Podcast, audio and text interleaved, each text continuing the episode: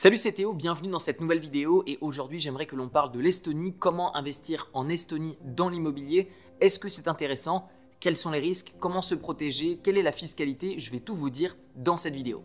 Alors déjà l'Estonie se trouve au sud de la Finlande et à l'ouest, donc à gauche de la Russie. La capitale s'appelle Tallinn et ce qu'on a pu remarquer c'est que par le passé, le nombre d'habitants entre 1990 et 2003 est venu baisser d'année en année et seulement depuis aujourd'hui, on a une augmentation du nombre d'habitants pour arriver aujourd'hui à 450 000 habitants dans la capitale de Tallinn. Maintenant, j'aimerais qu'on balaye rapidement les chiffres de l'Estonie. Le salaire médian d'un Estonien va être de 1200 euros par mois. Pourquoi c'est important? Parce que ça va vous permettre de définir un certain prix du loyer. Vous le voyez par exemple en France, peut-être que vous êtes prêt à mettre la moitié ou seulement un tiers de votre salaire, de vos revenus dans un loyer eh bien imaginez que si la moyenne gagne 1200 euros par mois, vous pourrez appliquer des loyers qui vont être entre 400 à 600 euros par mois ou plus si vous souhaitez viser la moyenne estonienne. Alors maintenant, combien gagnent les gens en moyenne en Estonie? Eh bien les Estoniens ont un salaire médian qui est de 1200 euros par mois.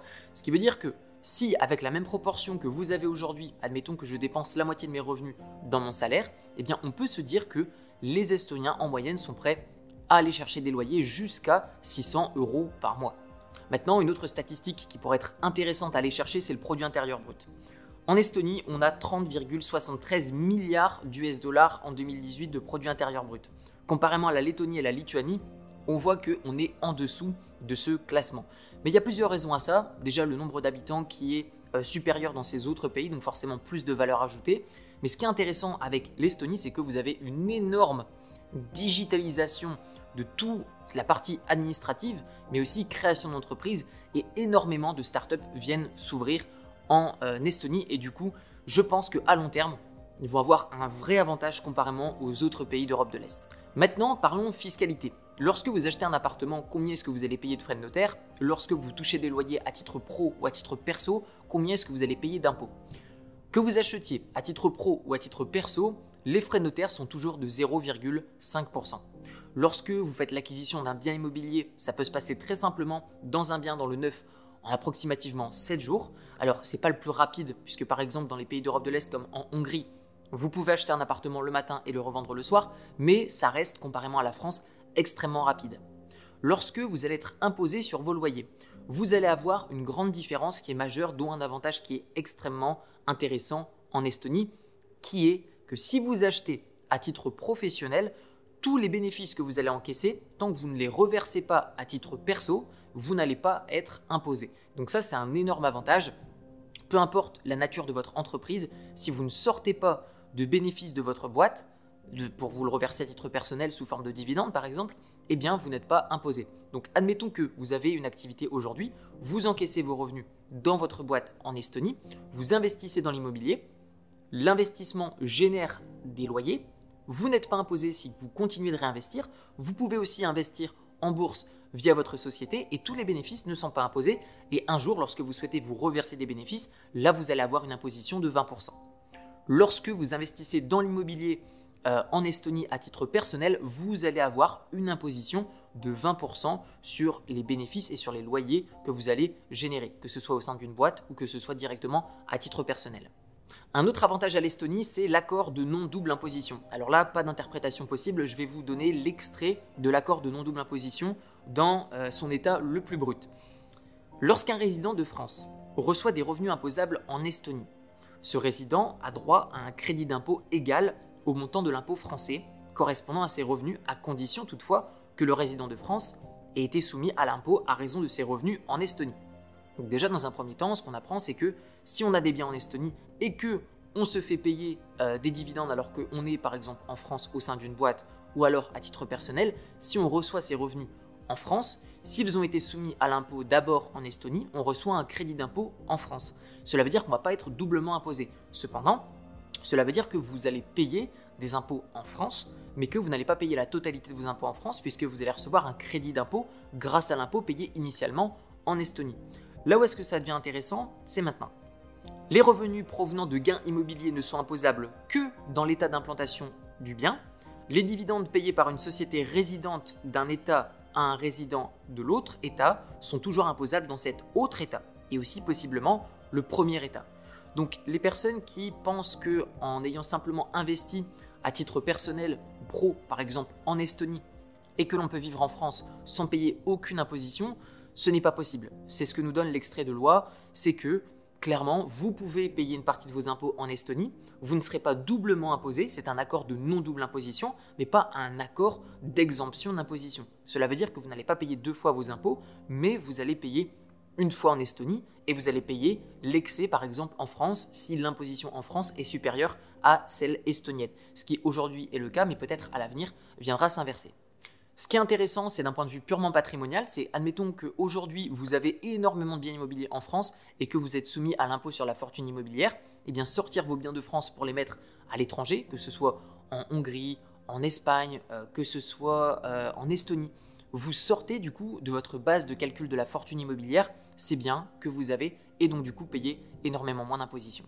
Maintenant, concernant le financement, eh bien la plupart du temps, les banques estoniennes ne vont pas prêter d'argent aux personnes qui n'ont pas de revenus en Estonie, tout comme énormément d'autres pays à l'étranger. Et donc de ce fait, on va vous demander d'avoir au minimum entre 2 à 4 ans de revenus estoniens, de sources estoniennes, qui vont ensuite vous permettre de pouvoir emprunter jusqu'à 75%. En Estonie, on ne va pas vous prêter 100%, sauf si vous avez un énorme capital, vous avez déjà une très bonne relation avec votre banque, mais dans un premier temps, on va vous demander 25% d'apport au minimum. Concernant le prix de l'immobilier, à Tallinn, on va être approximativement à 3000 euros le mètre carré. Alors, je n'aime pas dire qu'à Tallinn, on est à 3000 euros le mètre carré parce que c'est vrai et c'est pas vrai à la fois. Encore une fois, c'est un prix médian, donc vous avez la moitié qui est au-dessus, la moitié qui est en dessous. Donc vous avez toujours des personnes qui vont dire dans les commentaires Eh, mais c'est pas vrai, moi j'habite à Tallinn, là c'est plus cher. En effet, ça dépend des quartiers. Tallinn, c'est pas un marché immobilier, c'est une niche dans laquelle vous avez des rues, dans laquelle vous avez des quartiers. C'est comme à Bangkok, c'est comme à Paris. Vous avez des quartiers qui sont beaucoup plus chers que d'autres, et donc du coup, vous avez des prix qui varient énormément. Vous avez des prix qui vont jusqu'à 6, 7, 8 000 euros le mètre carré, comme vous avez des biens qui sont à moins de 1000 euros le mètre carré. Mais globalement, ce qui est intéressant, c'est la tendance qui est vers la hausse. Ces dix dernières années, vous avez en moyenne le prix de l'immobilier en Estonie qui augmente de 7,5% chaque année. Maintenant, parlons des opportunités et des risques. Concernant les opportunités, j'en vois une majeure, c'est la construction d'un train qui devrait être fini d'ici 2030 entre Helsinki et Tallinn. Cependant, je ne pense pas qu'il va y avoir réellement de mouvement de foule euh. Euh, je pense qu'entre les personnes de Tallinn qui vont l'habiter à Helsinki ou inversement, je ne pense pas qu'on va avoir un réel changement majeur. Parce que que ce soit à Helsinki ou à Tallinn, le confort de vie, la qualité de vie est intéressante un niveau de sécurité qui est assez élevé. Donc du coup, je pense pas qu'il y ait vraiment beaucoup de personnes qui vont changer euh, de ville par rapport à une autre. Cependant, là où est-ce que ça peut être intéressant, c'est le tourisme. Je pense que là, au niveau du tourisme, il va y avoir plus de touristes qui viennent à Tallinn et donc du coup, un prix à la location qui va augmenter et du coup, ça va se répercuter sur un prix d'achat de l'immobilier. Maintenant, d'un point de vue des risques, il y a une situation politique qui est un petit peu tendue entre la Russie, l'Ukraine et l'Estonie. C'est un petit peu à qui tire la couette le plus de son côté, que ce soit avec la Russie qui va essayer d'imposer la langue russe, que ce soit la Russie qui va tout simplement détenir énormément aujourd'hui de matières premières, qui va les revendre plus cher à ces pays qui sont juste à côté, qui refusent euh, d'imposer la langue. Euh, vous avez en Ukraine euh, une grande partie de la population qui est divisée par rapport à ça. Les Ukrainiens détestent les Russes, les Russes détestent les Ukrainiens et inversement dans sa globalité, et ils sont très sensibles à ces sujets. En Estonie, c'est pas aussi prononcé qu'en Ukraine, mais quand même, vous avez aussi en Ukraine ben, moins de droits que euh, les Européens, tandis qu'en Estonie, vous avez plus de droits, vous avez les mêmes droits que les Estoniens. Donc encore une fois, je dirais qu'il n'y a pas énormément de risques d'un point de vue de votre bien immobilier, mais sur le long terme, la situation politique pourrait faire que vous pourrez être davantage inquiet. Alors globalement, qu'est-ce que je pense de l'investissement en Estonie? Eh bien personnellement, je pense qu'aujourd'hui, il y a d'autres pays qui pourraient fournir le même niveau de rentabilité euh, sans pour autant devoir aller aussi loin, sans pour autant s'inquiéter avec une situation politique. Euh, encore une fois, chacun a sa propre perception des opportunités et du risque. Je pense que avoir une partie de ces investissements immobiliers en Estonie peut faire sens, mais est-ce que ça vaut réellement le coup d'aller diversifier aussi loin ces biens immobiliers pour au final euh, bah, accepter d'être inquiet. Personnellement, un investissement doit me rassurer, doit me rapporter et ne doit pas me demander trop de temps. Et donc, si un investissement m'inquiète, peu importe si c'est justifié ou pas, eh bien personnellement, je ne le fais pas. Et donc parfois, bah, ça me fait passer à côté d'investissements qui sont peut-être intéressants sur le papier, mais d'un point de vue théorique, ils ne vont pas me convenir. Et encore une fois, je ne dis pas que l'investissement en Estonie est bon ou mauvais, je dis simplement qu'il est adapté par rapport à votre situation ou pas. Alors globalement, qu'est-ce que je pense de l'Estonie? Ce que je pense, c'est que c'est un très bon pays pour investir à condition que vous souhaitez y aller de temps en temps. Si vous souhaitez y aller tous les ans, pourquoi pas, why not?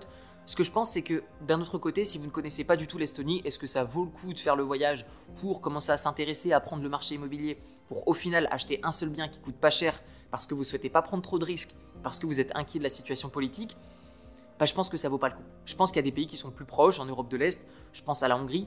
Euh, moi personnellement, j'ai investi plusieurs millions de dollars en Hongrie et c'est un choix qui s'est porté naturellement vers la Hongrie pour pas mal de choses. Mais déjà, bah, on est plus proche de la France. En plus de ça, il va y avoir des prix au mètre carré qui sont tout aussi intéressants qu'à Tallinn, voire plus. Ça dépend forcément encore une fois des quartiers. Vous avez une fiscalité qui est plus légère et plus simple à titre personnel puisque ce n'est que 15% et pas 20%.